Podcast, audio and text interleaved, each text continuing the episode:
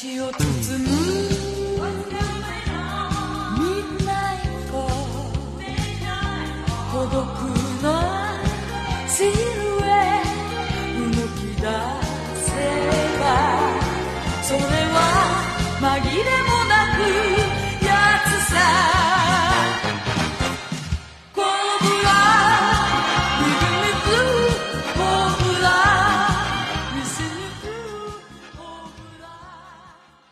大家好，欢迎收听这一周的闲聊八匹马，我是瞬间思路。啊，这次又出现了一个很新鲜的情况。其实说新鲜也不是太新鲜，只是很久没出现了。就是这期是我自己一个人给大家主持这个节目，为什么呢？因为这是一期临时调整出来的新节目。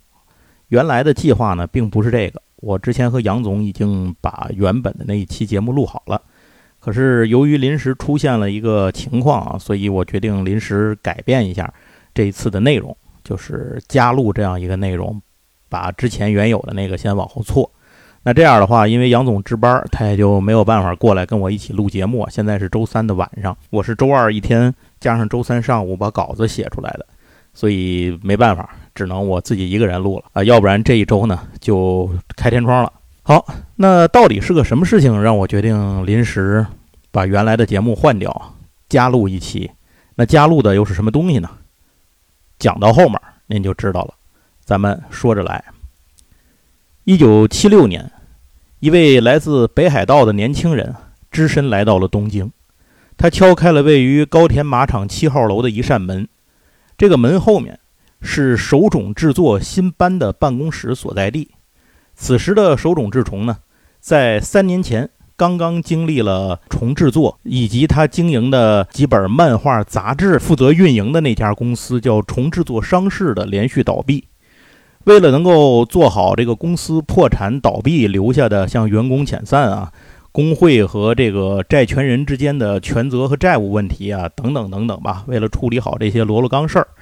那手冢治虫不得不在这几年里频繁地外出去进行斡旋，来进行善后。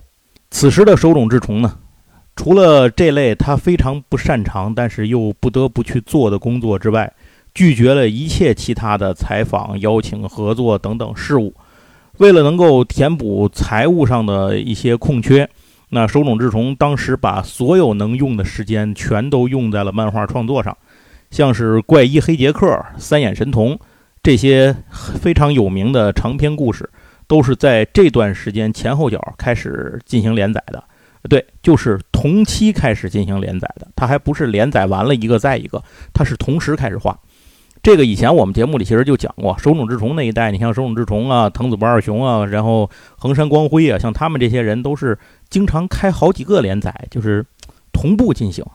感觉现在看起来感觉都像神人一样，但是那个时候这些老一辈的漫画家在完全凭手工制作的基础上啊，都能够做到这一点。像是怪医黑杰克这种漫画呢，它其实里面涉及了非常大量的这种专业的医学领域的知识，以及各种漫画上关于这种比如人体的内脏啊、器官啊、血液呀、等等这些，还有一些医疗器材、医疗建筑啊，像这些东西的这个绘画和表现。所以当时的很多助手啊，根本没有办法帮得上忙，只能靠手冢治虫自己来动手。比如他会用那种粗的马克笔，直接在原稿上面来点画，画出血液的效果。就这种操作，看得助手们目瞪口呆，也没有人敢有同样的自信，在原稿上就这么直接下手。一旦出错，这个原稿就是不可逆的损毁。在创作作品的内容题材上呢？这个时期的手冢治虫也在快速地向青年漫画去转变，更多的关于日本社会现实弊端和人类本身的思考，成为了那个时候手冢治虫创作的一个主要的范畴。比如他痛斥资本主义体制各种弊端和人性贪婪的作品《M.W》，就是七六年的时候开始连载的。这部极富批判性和惊悚内容的作品，在当时的日本引发了极其大的一个社会争议。总而言之吧，就通过我这一段儿这几分钟粗糙的讲述，大家大概能够想象到当时手冢治虫先生是一种什么样的状态。从健康的角度来说，那个时候手冢治虫应该绝对能称得上是身心俱疲的状态了，但是他又无法抽身，去做别的，也更谈不上去休息了。题外话啊，在这种状态下，他能一直保持好几年，就是这种高强度的创作，而且出了很多的精品。从七五到七七年吧，手冢治虫拿了很多重要的奖项，实现了前无古人的小学馆、文艺春秋和讲谈社三大重要奖项的大满贯这么一个壮举啊！所以后来咱们管他叫漫画之神，我觉得这个称呼其实一点也不为过，真的是神乎其神。特别是一九七六年，这个一九七六年对手冢治虫来说是非常非常重要的一年，或者说是他的工作量超级饱和的一年。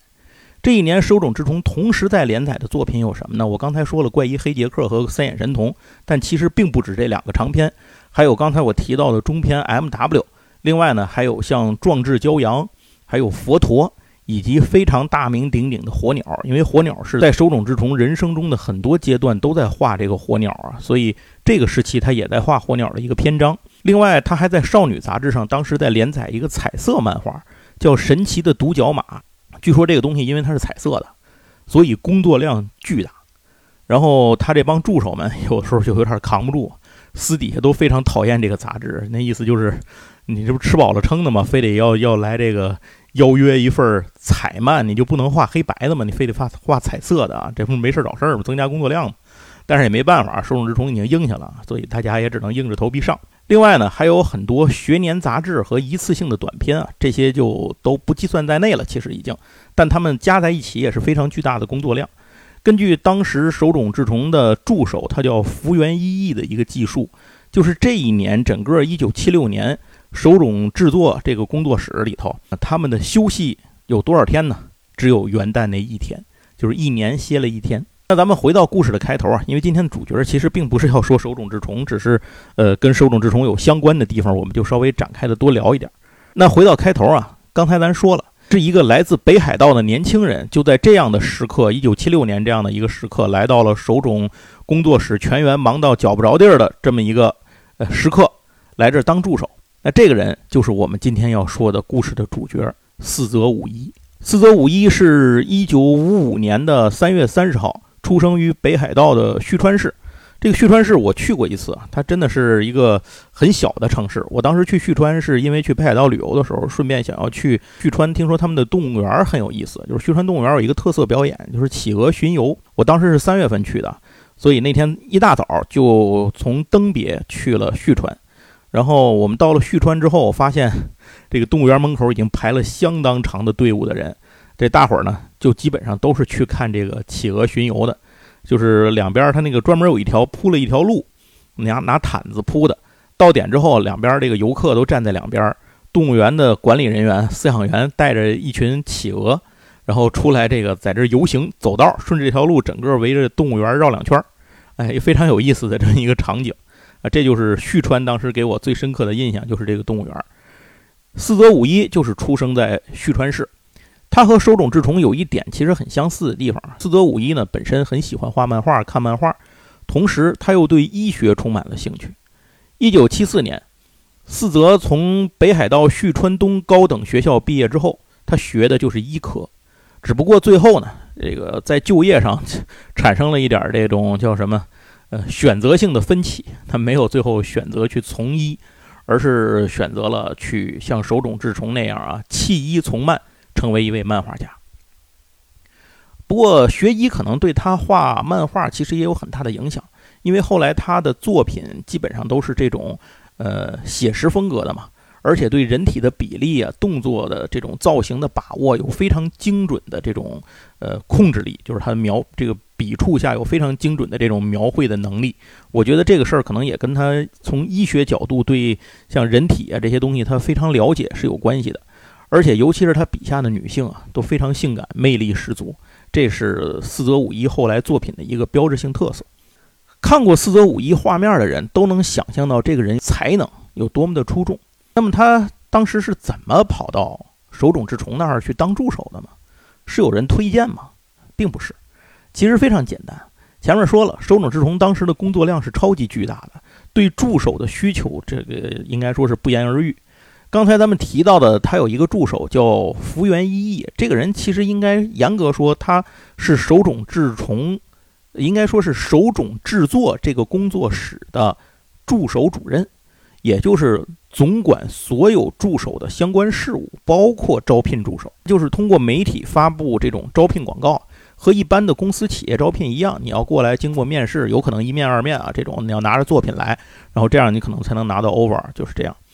另外，手冢制作呢也会通过发布这种叫漫画征才这类活动来招聘这种助手。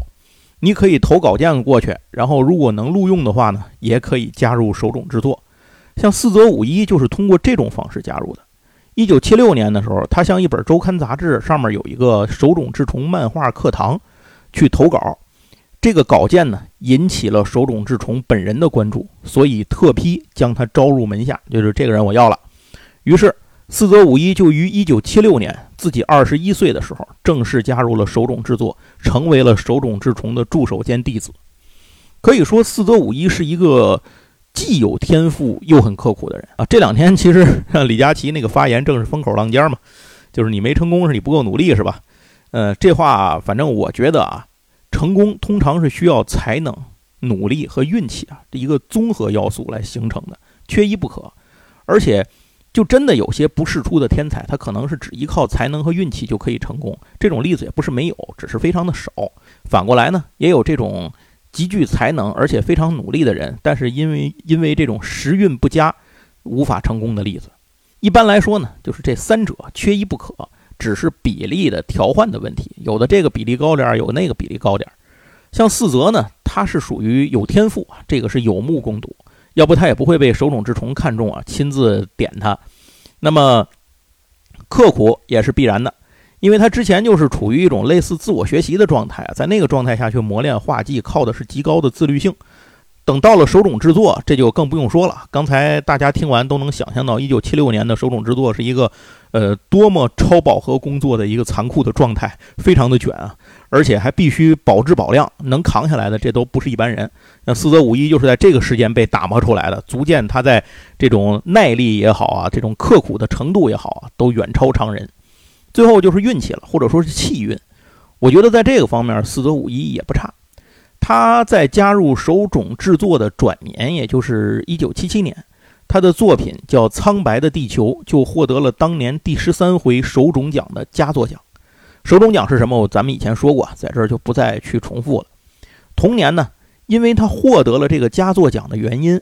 呃，他也就获得了在周刊少年 Jump 的别刊上进行连载的机会。而四泽非常好的把握住了这次机会。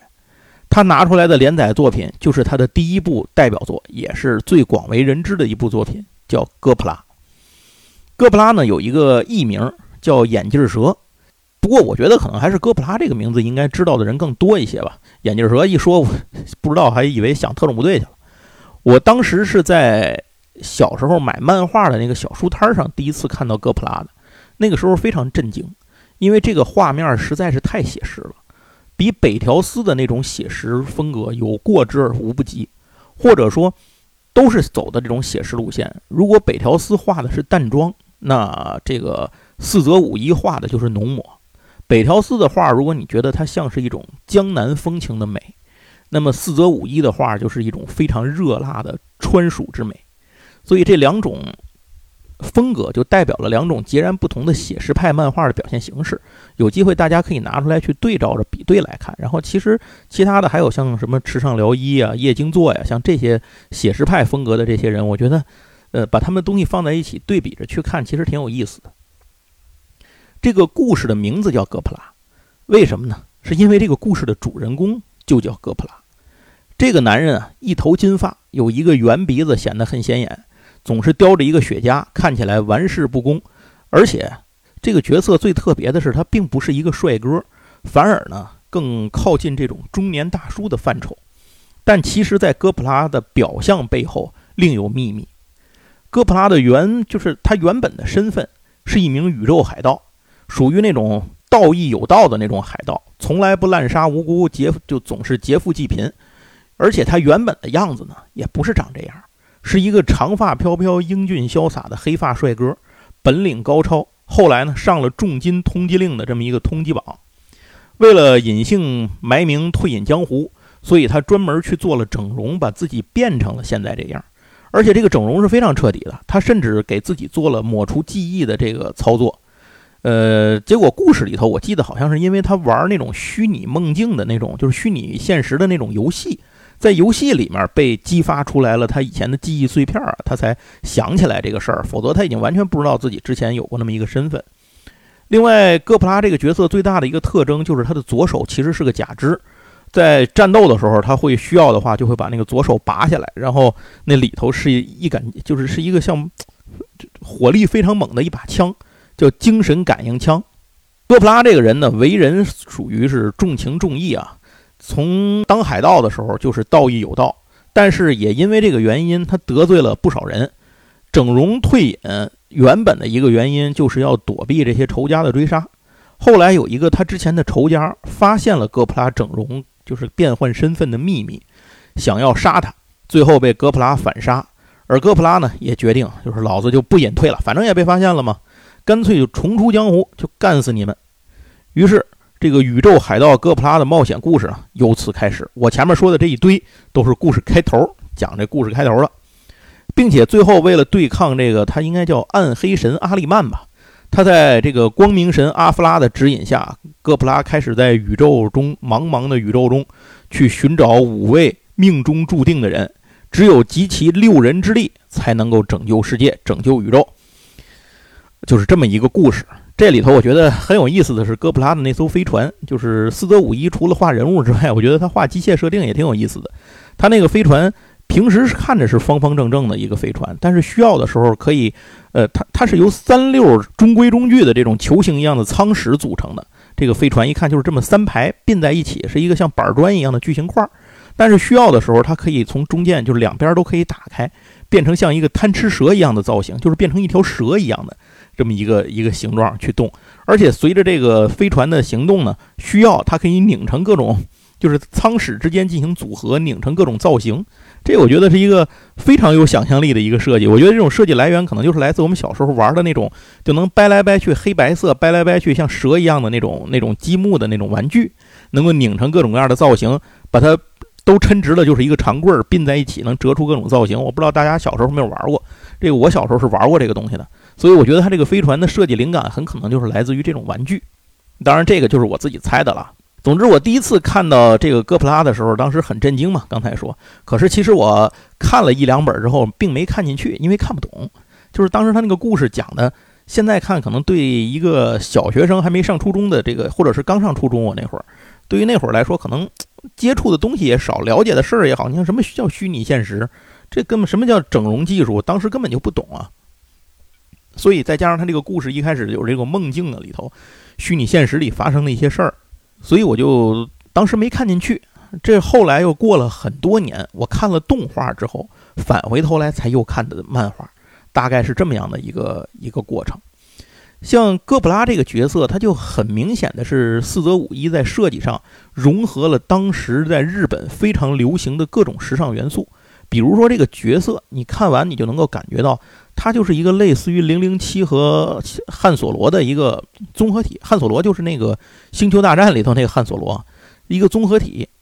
那这些东西当时像《星球大战》也好啊，这个零零七也好，这些东西在日本当时正是一个非常火爆的时候，在流行文化上占据了很多主导位置。像这个角色的面部的造型，四则五一据说是参考了法国影星尚保罗，呃，贝蒙多的这个样子。就顺便说一下啊，因为当时国际上非常风靡的另外一个帅哥的典范是法国的国际巨星阿兰德龙，但是呢，四泽就特意没有让阿兰德龙这个造型去参考去做这个主角，就是没有做成这种大帅哥的式样，而是呢，他后来据说他这个故事里有一个大反派是宇宙海盗集团的首脑，叫水晶人，这个人的肉体的部分都是用水晶替换的，所以天生对这种光束武器什么的免疫。就是这个人，据说他的造型是用了阿兰德龙的这个造型设计。我我不太确定这件事儿是不是真的，只是听说过有这么一件事儿，挺有意思的。这个故事里面，它就有很多东西都是来自于当时的时尚元素，大家知道就行。另外，除了男性之外，四泽笔下的女性角色更是非常的出众啊！无论是身材外貌还是穿着打扮，都是火辣异常，而且个个本领高强，非常聪明。呃，不是那种花瓶的角色，尤其是哥普拉那几个红颜知己啊，个个都是这样。其实，这种就是总穿着一种像比基尼一样的太空服，在宇宙里进行冒险的这种性感美女的造型，它也是有原型的，并不是四则五一的原创。这是灵感呢，来自于一部1968年的法国科幻冒险片儿，叫做《上空英雄》，好像香港那边译成叫《太空英雌巴巴丽娜》。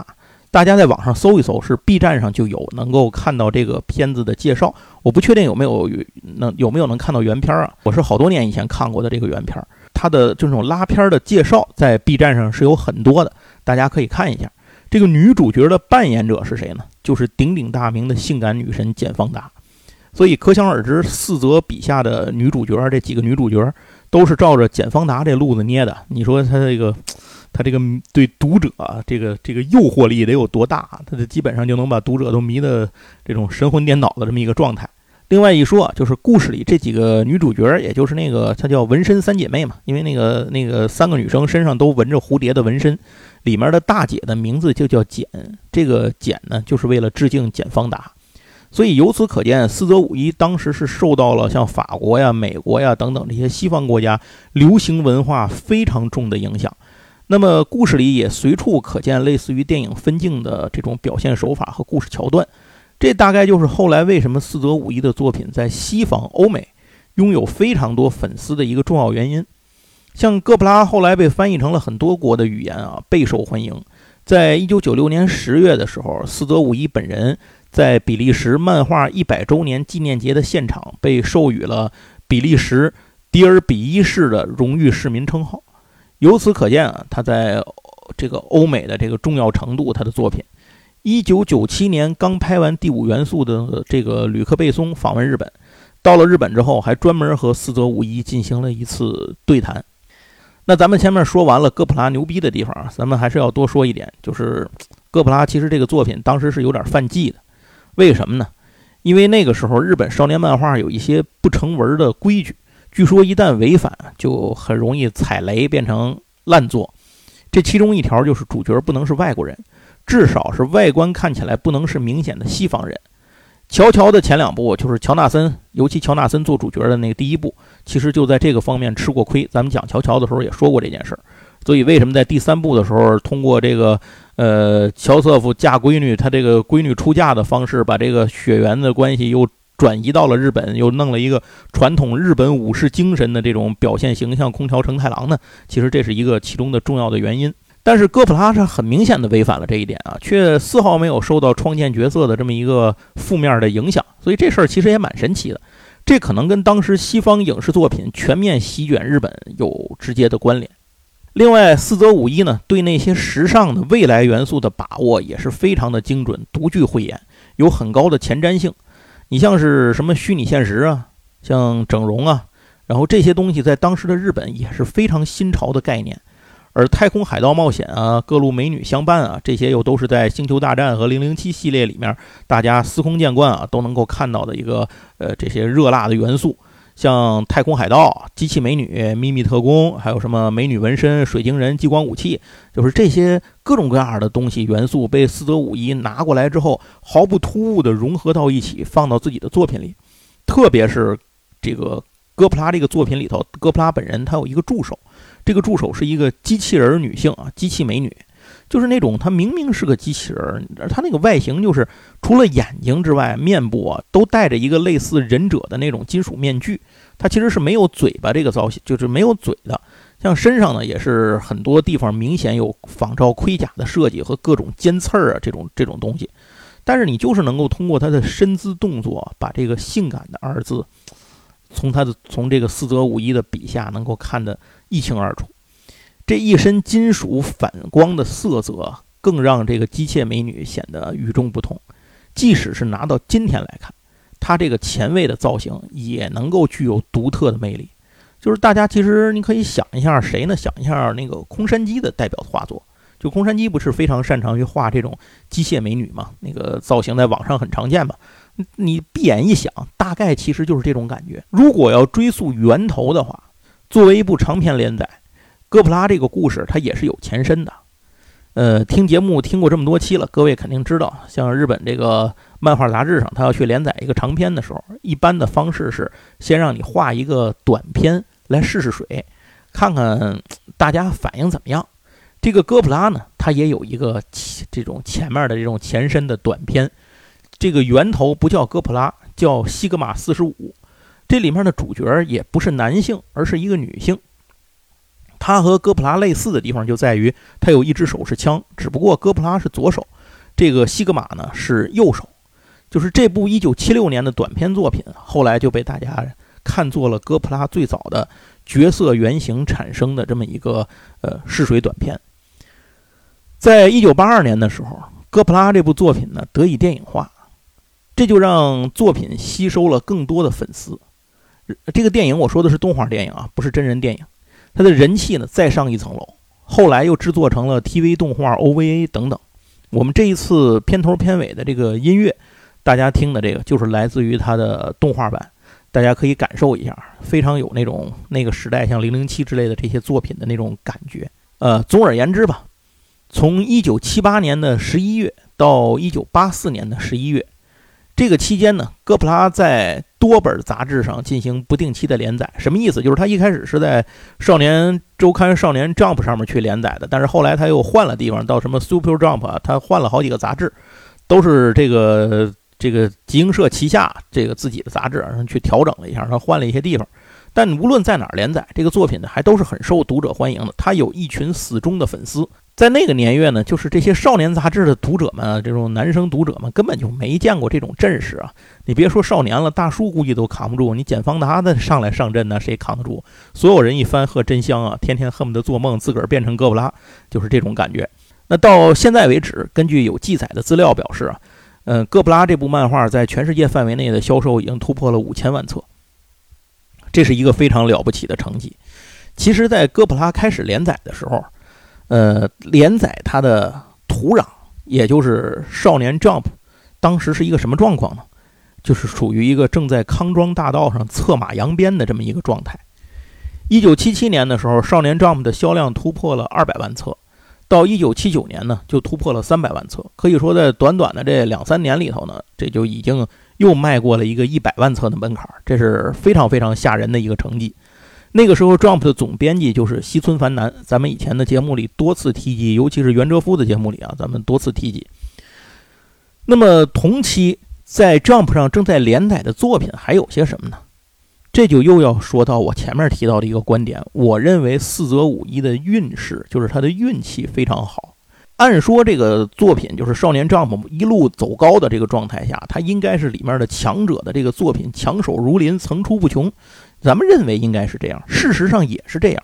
可是就在这种强手如林的过程当中，它偶然就会出现一两个。你看那个曲线图一直往上走走的话，它可能偶然就会出现一点向下掉的这个状态，就是它有的时候会出现一些青黄不接的时候。这话怎么讲呢？就是一九七八年的时候，恰好就是 Jump 之前的老一批顶梁的作品，比如说像《猎犬刑警》啊、《赛道之狼》啊这些作品开始陆续完结了。那新一批呢？很快，咱们知道，马上就进入八十年代了嘛。进入八十年代初呢，开始就是 Jump 的黄金年代就该来了，就是奔四百万册走嘛。黄金年代就来了，什么阿拉蕾啊、北斗神拳、猫眼三姐妹、足球小将、啊这个程璐等等等等，这一大批的经典作品，都是在这个时候涌现出来的。但是，这个四则五一加入 Jump 开始出道连载画漫画的时候，这批人还没来呢。前一批呢，马上就要结束了。后一批呢还没接上，就有这么两三年的一个小空当。咱们说是青黄不接，其实这是个开玩笑的话，但是它确实在那个时候出现了一个衔接当中的一些空缺的位置，就这个节骨眼上，四则五一出道了。所以从这个角度来说，确实可以说四则五一的运气在当时这个作为漫画家的这个运势是非常好的。在一九七八年开始连载到一九八零年阿拉蕾出现的这两年里头。Jump 上能够被读者推崇的，大概也就只有车田正美当时在画的热血决斗漫画，叫《拳王创世纪》。这个以前讲车田正美的时候，咱们说过。然后还有江口寿史画的搞笑的棒球漫画，叫《前进海盗队》，以及呢后来漫这个漫谈常青树，直到现在还在连载的秋本志的搞笑漫画《乌龙派出所》，这么寥寥可数的这么几部。至于像这个金肉人，他是七九年开始连载的，但是呢，这一年里头还还没有成气候，而且金肉人吸引的读者绝大部分都是小学生，就是低年龄的读者。此时呢，可以看见，就是刚才我说的这些作品，当时 Jump Jump 里头比较能打的这些作品，他们虽然很强，但是跟哥普拉相比呢，无论是主题还是画风，其实没有一个是在同一个赛道上竞争的，就是构不成任何竞争关系。反而是四则五一的这种科幻与太空冒险题材的作品，填补了当时少年 Jump 在题材上的空缺，所以可以说时机是非常的巧合。如果再晚个几年他出道的话，那么就要面对一个状况，就是神仙遍地走，大佬多如狗，一种非常内卷的一个局面。嗯，所以说呢，这个四则五一就非常运气好的就避开了这个时候，同时他又吃上了少年 Jump 上升期的这么一个飞速上升状态的一个红利，所以是不是应该说他的运气很好呢？我觉得应该是。那么换一个角度讲啊，就是四则五一本身也得有真本事。你说你光搭上时代的红利，找到这么一个空缺的小的期间出道，这些它并不是最主要的原因。最主要的原因，其实还得是看这个人本身的本事如何。那四则五一自己画画的本事，在这个时代里能够给自己争得一席之地，我觉得这也是这个理所当然的。后来他的成就也充分的说明了这一点。一九八五年，四则开始连载《黑骑士》，就是八四年的时候哥普拉连载结束了，八五年的时候他开始连载《黑骑士》。此时他独特的漫画风格已经打出了名气，成为了他本人标志性的一个招牌。四则五一在运用电脑绘画方面也是非常超前的，在黑骑士的连载当中，他就尝试使用了 PC 九八零幺电脑，这个东西呢是日本电器设计的一系列个人十六位电脑产品的这个系列产品之一，在一九八二年问世的时候就开始垄断日本市场，一直到二零零三年才因为不敌这个微软的操作系统，就是 Windows 系统啊，才被迫停产了。如果各位记得我们之前讲过赤松健那一集的话。会记得赤松健是一九八一年开始用 PC 八八零幺电脑开始这个学习电脑的编程的。虽然那会儿他是赤松健那会儿才高中啊，他也不是为了画漫画去学的电脑。但是由此可见，当时我们说赤松健在日本漫画界里头应该是最早使用个人电脑的人之一，这个确实是是可能是真的。那么赤松健呢，他学电脑是为了学习编程，不是为了画漫画。可是四则五一学电脑就真的是为了画漫画，辅助创作了。这让他成为了日本最早去使用电脑绘图技术的漫画家之一。一九八七年，四泽五一正式成立了自己的制作公司，并担任董事长。在这个时期呢，他在同步连载两部作品，分别是《午夜之眼》和《乌鸦天狗卡布兜》。其中，《乌鸦天狗》我当时买过国内的盗版，讲的是日本战国时代啊，这个天狗派的一个忍者叫卡布兜。这个人带领四神忍者对抗妖魔的这么一个事儿。这个漫画很短啊，其实它的单行本只有两卷，嗯，也就是两部，而且这两部它的连载是断开的，不是一直顺下来的，中间间隔了大概有半年的休息期。乌鸦天狗呢也是有出过动画的，一共三十九集，我不知道现在网上还能不能找着，以前是可以看到的。至于午夜之眼啊，这个我没看过，我是查了一下介绍，他说的是一个科幻加侦探的故事，讲的是。二零一四年，三十三岁的主角私家侦探叫呃风林寺悟空，在办案的时候呢，被敌人派出的杀手施予这种强制催眠让他自杀的指令。那因为悟空在紧要关头识破，怎么办能够对抗这个催眠不被催眠呢？所以他就没有办法，情急之下刺瞎了自己的左眼，逃过催眠。然后呢，悟空重伤之下被一个神秘人物所救。这个人赐予了悟空可以任意操作全球电脑的神之左眼，就给他做了一个义眼。这个义眼可以直接像黑客技术一样，就是入侵全球所有的电脑。与能够这种方便身上去万能携带的武器叫如意棒，所以就靠着这一个左眼和一个如意棒啊，他就能够控制全球电脑啊，然后解决各种各样的案件。可以看出来，这部作品它虽然是一个科幻作品啊，但是它的设计灵感肯定就是来自于咱们的《西游记》的这个元素。具体这个漫画，因为我没有看过，所以没有办法展开太讲更多了。大家有兴趣呢，可以去网上找一找。一九九二年，这个四则五一又开启了全新的漫画连载，叫做《五 Taco 双瞳女王》。这个作品最大的特色就是完全使用了 CG 绘图完成。这也是有记载的全球首部全 CG 彩色漫画。主角叫伊文字武，是一个擅长使用特殊延魂术的忍者。他能把这个文字通过信仰把它变成一个实质性的力量打出去。他挫败了大和国初代女王卑弥呼的阴谋，救下了公主风姬，最后有情人终成眷属，是一个大团圆的结局。全书单行本上下两卷，不太长，是以日本传统元素为基础，融合了赛博朋克、忍者、赏金猎人等等众多元素在一起形成的这么一部彩漫。而且这个漫画你一看就会发现它的欧漫气质十足，可以说是带有一定性质的这种实验型漫画。这个在网上也是可以找到的。一九九五年，由于其作品在欧美地区传播的影响力，就到了前面刚才提了一句，就是他被比利时的这个漫画节期间被授予了当地荣誉市民的称号。接着九七年的时候，这个吕克贝松访日啊，他们又进行了一次就这个第五元素之类的主题呢，进行了一次对谈。总之。前面的这一路到此为止，四则五一可以说他的人生基本上算是顺风顺水吧。可是天有不测风云，人有旦夕祸福啊！一九九八年，四则五一呢被医生检查的时候发现他的脑部有一个恶性肿瘤。当时呢，为了治疗，他被迫停止画漫画。呃，治疗的过程很漫长，也很痛苦。那四则五一先后接受了三次手术，虽然有疗效、有效果，但是依然造成了很严重的后遗症，就是他的左半身偏瘫，只能够坐轮椅出行。在治疗期间，四则五一虽然无法画漫画，但是他却一直坚持在做教学工作，就是想方设法的把自己在绘画领域积累的技术和经验去传授出去，这是一个非常令人敬佩的事情。后来。这个治疗恢复到一个稳定程度之后，已经半身偏瘫的四则五一竟然又恢复了自己的漫画创作工作。其实呢，真的是有很多四则五一那个年纪的漫画家，现在此时此刻他们还在坚持漫画创作。比如我们节目中之前经常提到的一些人，像池上辽一、星野之轩、朱星大二郎，像这些画家，他们现在一直还在笔耕不辍。像四则五一这样的身体状况还在坚持这个不下火线的这这个这种样的漫画家，他的精力和毅力就更加的令人去敬佩了。所以你能说他不努力吗？非常努力，是吧？好，那么到了二零二三年九月十一号，也就是前两天，漫画家森田真法在自己的社交媒体上率先披露了一个消息，就是四则五一先生呢已经过世了，这引发了读者的震惊。同一天。四泽五一的工作室也发布了公告，表示四泽老师因为心肌梗塞已经于九月八日去世，享年六十八岁。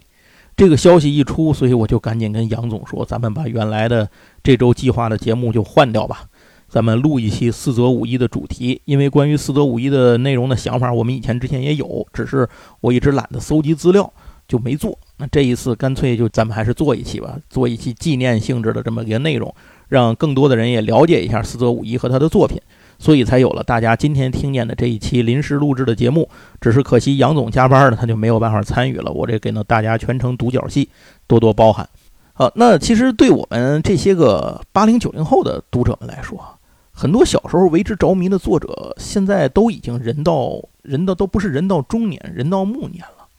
加上常年创作漫画，落一身职业病，这是很正常的。稍有不注意或者不太走运呢，可能就重病缠身。这里面，你像之前像手冢治虫啊、藤子 F 不二雄啊等等老一辈的漫画家，其实他们都是最后病重倒在自己工作岗位上的。我们节目里提到过的很多位漫画家，这里面其实已经不算像横山光辉、高桥和希这样因为意外就是身故的这种例子啊，还有像松本泉啊、德田恐龙啊这样因病早逝的这个漫画家。这两年其实也有啊，像韩国漫画家金正基。这个大家都知道，非常有名，全世界非常非常有名的这个这艺术家，他在法国机场就是心脏病突发去世，享年四十七岁。还有就是大家 肯定都知道的《剑锋传奇》的作者三浦健太郎，也是就去世不久嘛，享年五十四岁。最近的就在上个月，有一个漫画，以前我不知道有多少人看过这个漫画，我很喜欢看，也出过动画，叫《在下版本》，请问有何贵干？它的作者是一位女性的漫画家，叫佐野菜见，因病逝世，只有三十六岁。还有咱们国漫的漫画家杨颖红啊，也是今年的六月二十七号因病去世，才四十四岁。所以在听到这些消息的时候，有时作为一个漫画的读者，我会感觉到非常的惊讶。但是仔细想一下，才意识到可能离我们认识这些漫画家的时间已经过去很多年了，包括我们自己都人到中年，轻易不敢看自己体检报告的这个年纪。那人生在世，我觉得。其实想想这些，还是应该抓紧时间去做一些自己想要做的、应该做的、有意义和有价值的事情，就别太挥霍浪费了。真是这意外和明天就说不准谁先到啊！像这句话，如果十年前我说的时候，其实是带着一种开玩笑的意味，我经常开玩笑说这句话。但是现在我说这句话的时候，我一点都笑不出来。这生活真就已经走到了这一步了。好，那这个话说远了，说远了，咱们还是回到这个节目上来。总的来说。四则五一呢，是一位以精湛的画技而出名的漫画家，他非常善于运用喷枪和电脑这个数码的方式去进行创作，这使他成为日本首位将二维电脑图形引入这种连载漫画原稿创作的漫画家。其色彩啊、原稿啊这些东西都经过过精心的编排，这让他的作品不但适用于漫画去做原稿，而且每一张拿出来切出来。都可以独立的作为流行艺术品去存在，所以其实到了后来，就是到了这个，呃，他创作阶段的后期，四则五一在漫画方面的输出已经不是太多了，他更多的其实已经迈入了这种艺术领域的这个境界啊。就很多其实漫画家后来都是这样，老一辈的漫画家，咱不说现在的像井上雄彦啊这种，这不用说，咱就说老一辈的，像什么江口寿史什么的，他们其实都已经迈入到这种艺术领域了，就不再是一个漫画家的这个层次了。不过，四则五一的漫画其实有利有弊，在当时，尤其是他的作品是一度引发了争议的，就是他的女性角色过于性感，衣服过于暴露。这前面咱说到了，这比基尼就算是他这个作品里女性角色的基本基本款式，无论是太空服还是忍者服、武士服，反正基本上女性角色的服饰都是在这个比基尼基础上设计出来的，所以在少年杂志上当时刊登就引来了很多声讨和质疑。嗯，随着时间的流失啊，一一来呢是他的作品已经也就被调离了，不再在少年杂志上连载了，就不断的。刚才咱说过，他的作品哥普拉的连载的时候就不断的换杂志嘛，这是其中一个重要的原因啊，就是有人去投诉。然后再有一个呢，是因为大多数的读者慢慢的发现他的作品其实是色而不俗，就真的是一种以艺术品的水准在打造漫画。尤其是后来，因为四则五一的作品，他的技法、漫画技法非常的高超嘛。男主角很多，男主角又是这种非常帅酷的这种感觉，就是詹姆斯邦德、汉索罗那种，或者各种阿兰德龙嘛，这这种感觉。所以慢慢的就拥有了一大票的女性粉丝喜欢看。于是呢，这个关于声讨他这种不尊重女性什么的这个声浪，就就这样很神奇的慢慢的被平息了。这也是一个很有意思的事儿。另外还有一个问题，就是四则五一对于画面的要求的这种质量要求是非常的高的，所以他笔下的作品进展非常的缓慢，留下的作品数量也不多，就是这是一个重要原因。以连载哥普拉为例子，他连载期间不得不经常休刊，来这个就是来来缓解他创作当中遇到的这种压力积累的这个问题。不过也是因为他的画面实在是太好了，科幻故事也是当时非常罕见。所以，同为科幻粉丝，时任 Jump 总编辑的西村繁男对四则五一总是有一种远超对其他漫画家的容忍程度。咱们以前讲 Jump 编辑部的一些发展历史的时候，都提到过这个阶段的 Jump 对于漫画家都采取什么样的一种态度和方式。所以，这样能够容忍四则五一一个新人去不断的脱稿这种行为啊，呃，没有去采取什么强硬的催稿的这种这种对策，跟他。对着来，任由他发挥啊，这是非常非常罕见的一件事儿。否则的话，就如果您听过我们前面《暗黑破坏神》啊，这个秋元一志那一期，您可能会呃想一想，就是有可能，如果他也被这样不停的催稿，这种压力这么去大的话，那四则五一也有可能最后的结局是像秋元一志一样，这也不好说。行吧，那这一期的临时呃加塞儿的这么一期内容就到这儿了。非常欢迎大家的收听。如果大家对我们的节目有什么意见和建议啊，都可以留言评论和我们交流。另外呢，还希望能够帮闲聊八匹马去点赞转发，尤其是如果您有月票，请不吝赐票。最后，如果您还没有关注这个节目，还请务必点个关注。咱们现在的这个 我们这个主播等级啊，就卡在它有好几个条件，我们最后就卡在唯一一个条件，一直升不了级，就是因为这个关注人数到不了这个他的要求。所以大家如果您听节目方便的话，就给这个节目点个关注吧，点关注不迷路。咱们下次节目再见，非常感谢您的收听，拜拜。